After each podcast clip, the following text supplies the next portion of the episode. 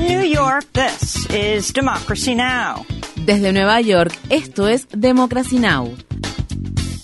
Democracy Now! es un noticiero internacional de radio y televisión que se transmite desde Estados Unidos a través de Internet en democracynow.org.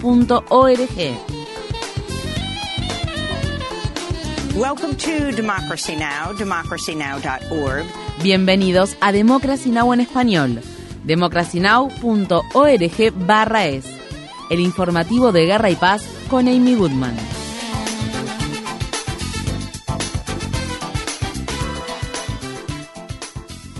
En Irán, al menos ocho personas murieron y decenas resultaron heridas luego de que el sábado se desatara un gran incendio en sectores de la tristemente célebre prisión de Evin de la ciudad de Teherán. No se sabe con certeza lo que sucedió, aunque los medios estatales iraníes informaron que hubo un enfrentamiento entre los prisioneros y los guardias previo a que se desatara el incendio. Algunos testigos informaron haber escuchado explosiones y disparos que provenían del penal. La prisión de Evin es conocida por albergar presos políticos y manifestantes antiguos gubernamentales. Muchas de las personas que han estado encarceladas ahí han afirmado haber sido maltratadas o torturadas en el penal. El incendio se produjo al tiempo que Irán sigue en estado de agitación social por las protestas masivas y justo un día antes de que se cumpla un mes de la muerte de Masa Amini, una joven de 22 años que murió mientras estaba bajo la custodia de la llamada policía de la moral iraní. Una serie de explosiones sacudieron Kiev en la mañana de este lunes luego de que Rusia volviera a lanzar ataques aéreos contra la ciudad capital de Ucrania a una semana del mortífero bombardeo con misiles del pasado lunes. Funcionarios ucranianos afirman que las explosiones fueron causadas por artefactos explosivos iraníes conocidos como drones suicidas cuyo objetivo parecía ser las instalaciones de energía de Kiev, aunque Irán ha negado haber suministrado armas a Rusia. Durante el fin de semana, dos hombres armados mataron a al menos 11 soldados voluntarios e hirieron a otros 15 en un área de entrenamiento militar ruso en la ciudad de Belgorod, cerca de la frontera con Ucrania. El Ministerio de Defensa informó el hecho y dijo que los hombres armados eran de una antigua república soviética y que fueron abatidos a disparos tras el ataque. El viernes, el gobierno del presidente estadounidense Joe Biden dijo que enviará otros 725 millones de dólares en armas y ayuda militar a Ucrania. En China, Xi Jinping está a punto de ser elegido para un histórico tercer mandato como presidente, luego de que el Partido Comunista de ese país inaugurara su Congreso de una semana el domingo. Xi, quien ha estado en el poder durante una década, podría seguir siendo el líder de China de manera indefinida, ya que los legisladores abolieron el límite del mandato presidencial en 2018. Durante su discurso de apertura, Xi elogió la respuesta de su gobierno a la pandemia de la COVID-19 y abordó asuntos como la economía, las Fuerzas Armadas y la política exterior de su país. Xi también elogió las medidas represivas de Beijing contra Hong Kong, afirmando que se había logrado pasar del caos a la gobernabilidad. El presidente de China también abordó el tema de Taiwán, que se ha convertido en un punto crítico entre China y Estados Unidos.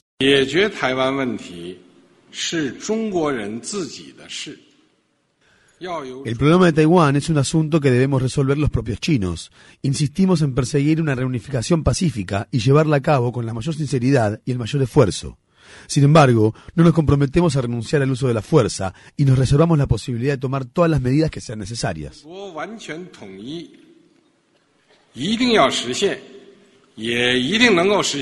Previo al Congreso del Partido Comunista se llevó a cabo una protesta antigubernamental poco habitual en un concurrido paso elevado de un puente de Beijing, donde se desplegó una pancarta que pedía la destitución de Xi. Otra pancarta desplegada en el lugar decía: Queremos una votación, no un líder. Queremos ser ciudadanos, no esclavos. Los usuarios de las redes sociales dentro de China dijeron que las imágenes de la protesta que aparecieron en Internet fueron rápidamente eliminadas y las cuentas desactivadas. Estados Unidos y Canadá han enviado equipamiento militar, incluidos vehículos tácticos y blindados, a Haití, país que atraviesa una creciente crisis de seguridad. Esto ocurre después de que el gobierno del primer ministro, respaldado por Estados Unidos, Ariel Henry, solicitara una intervención internacional para combatir la actividad de los grupos criminales. La ONU advirtió la semana pasada que el bloqueo de una importante terminal de combustible por parte de grupos criminales estaba agravando la inseguridad alimentaria de millones de personas. Actualmente, un total de 19.000 haitianos sufren de hambruna. Miles de personas salieron a las calles de la ciudad de Puerto Príncipe la semana pasada en oposición al envío de ayuda militar y a la intervención extranjera. Los pedidos de renuncia del primer ministro Ariel Henry también se están intensificando. Esto ocurre al tiempo que Haití está enfrentando un nuevo brote de cólera con las prisiones siendo particularmente vulnerables a los grandes brotes. Las inundaciones catastróficas han obligado a miles de personas a evacuar sus hogares en el sureste de Australia. El estado más afectado ha sido Victoria, que alberga la ciudad de Melbourne, donde al menos dos personas han fallecido. El primer ministro australiano, Anthony Albanese, advirtió que la situación podría empeorar.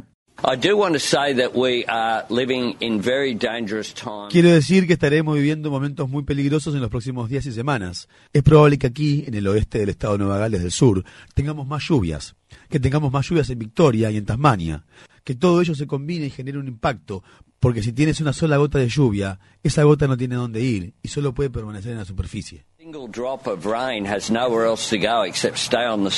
En Francia, unas 140.000 personas salieron a las calles de la ciudad de París el domingo para protestar por el aumento del costo de vida y exigir que se tomen medidas ante la crisis del cambio climático. La marcha fue convocada por el partido de izquierda Francia Insumisa.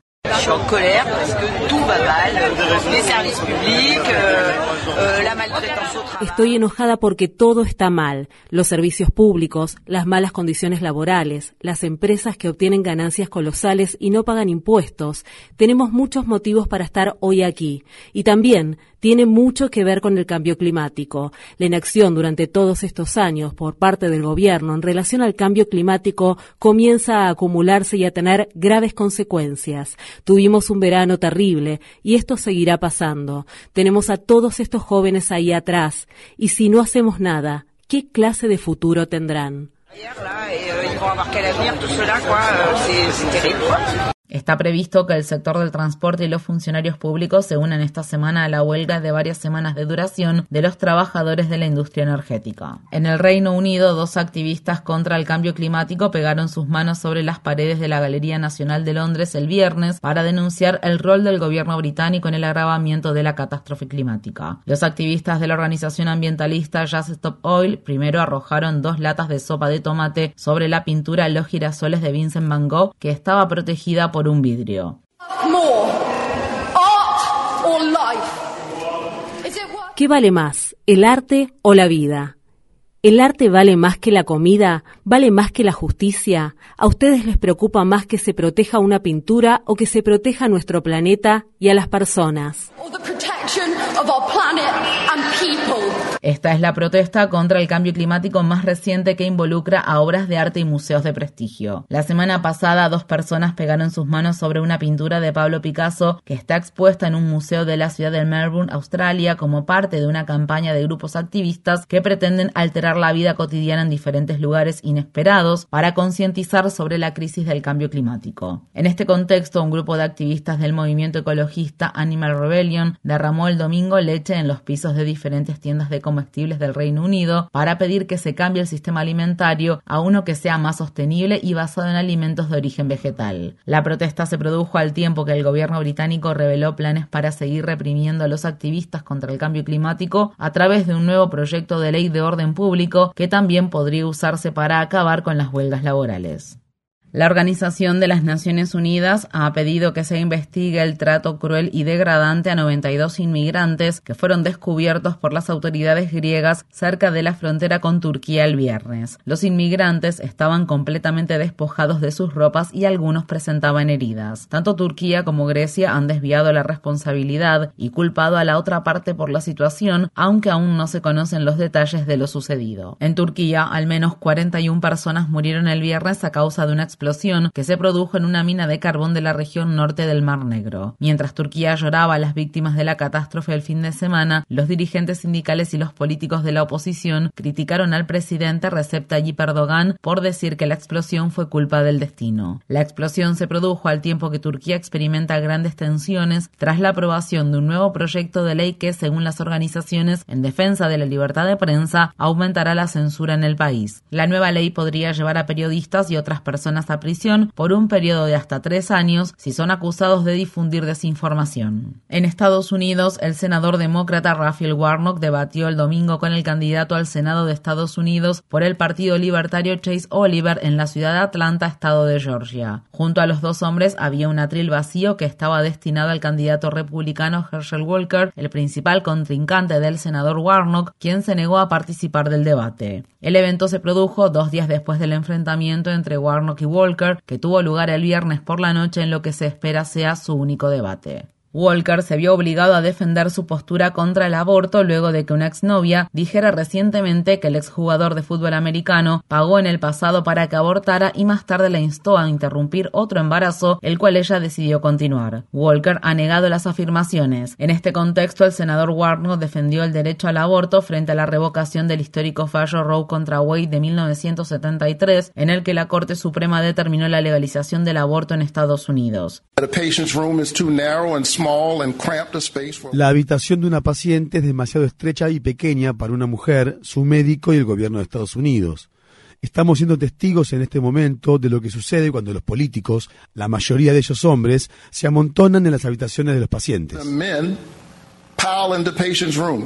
Warnock y Walker también se enfrentaron por sus posturas en relación a la policía, la expansión del programa público de salud Medicaid y a quienes apoyaban como los respectivos líderes de sus partidos. En noticias laborales en Estados Unidos, los trabajadores de una tienda Apple de Oklahoma City votaron el viernes a favor de unirse al sindicato Communication Workers of America, lo que los convierte en la segunda tienda del gigante tecnológico en sindicalizarse en el país. El senador Bernie Sanders celebró la exitosa campaña de organización y publicó en Twitter. El año pasado, Apple obtuvo una ganancia récord de 95 mil millones de dólares. Su multimillonario director ejecutivo ganó 99 millones de dólares en 2021. Es hora de que Apple trate a sus trabajadores con respeto. Grupos de activistas contra las armas nucleares se manifestaron frente a decenas de oficinas del Congreso en Estados Unidos y frente a las Naciones Unidas, entre otros lugares, para exigir a los líderes apaciguar la guerra nuclear. Las protestas coincidieron con el 60 aniversario de la crisis de los misiles en Cuba y con el hecho de que las potencias nucleares del mundo han estado avivando las tensiones en el contexto de la guerra en Ucrania. Estas fueron las palabras expresadas por David Boris, un miembro de la Organización por la Paz Chicago Area Peace Action.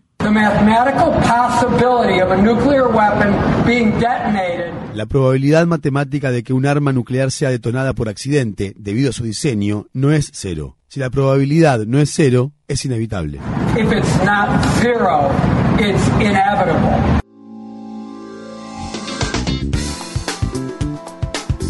Infórmate bien. Visita nuestra página web democracynow.org/es. Síguenos por las redes sociales de Facebook, Twitter, YouTube y SoundCloud por Democracy Now! es.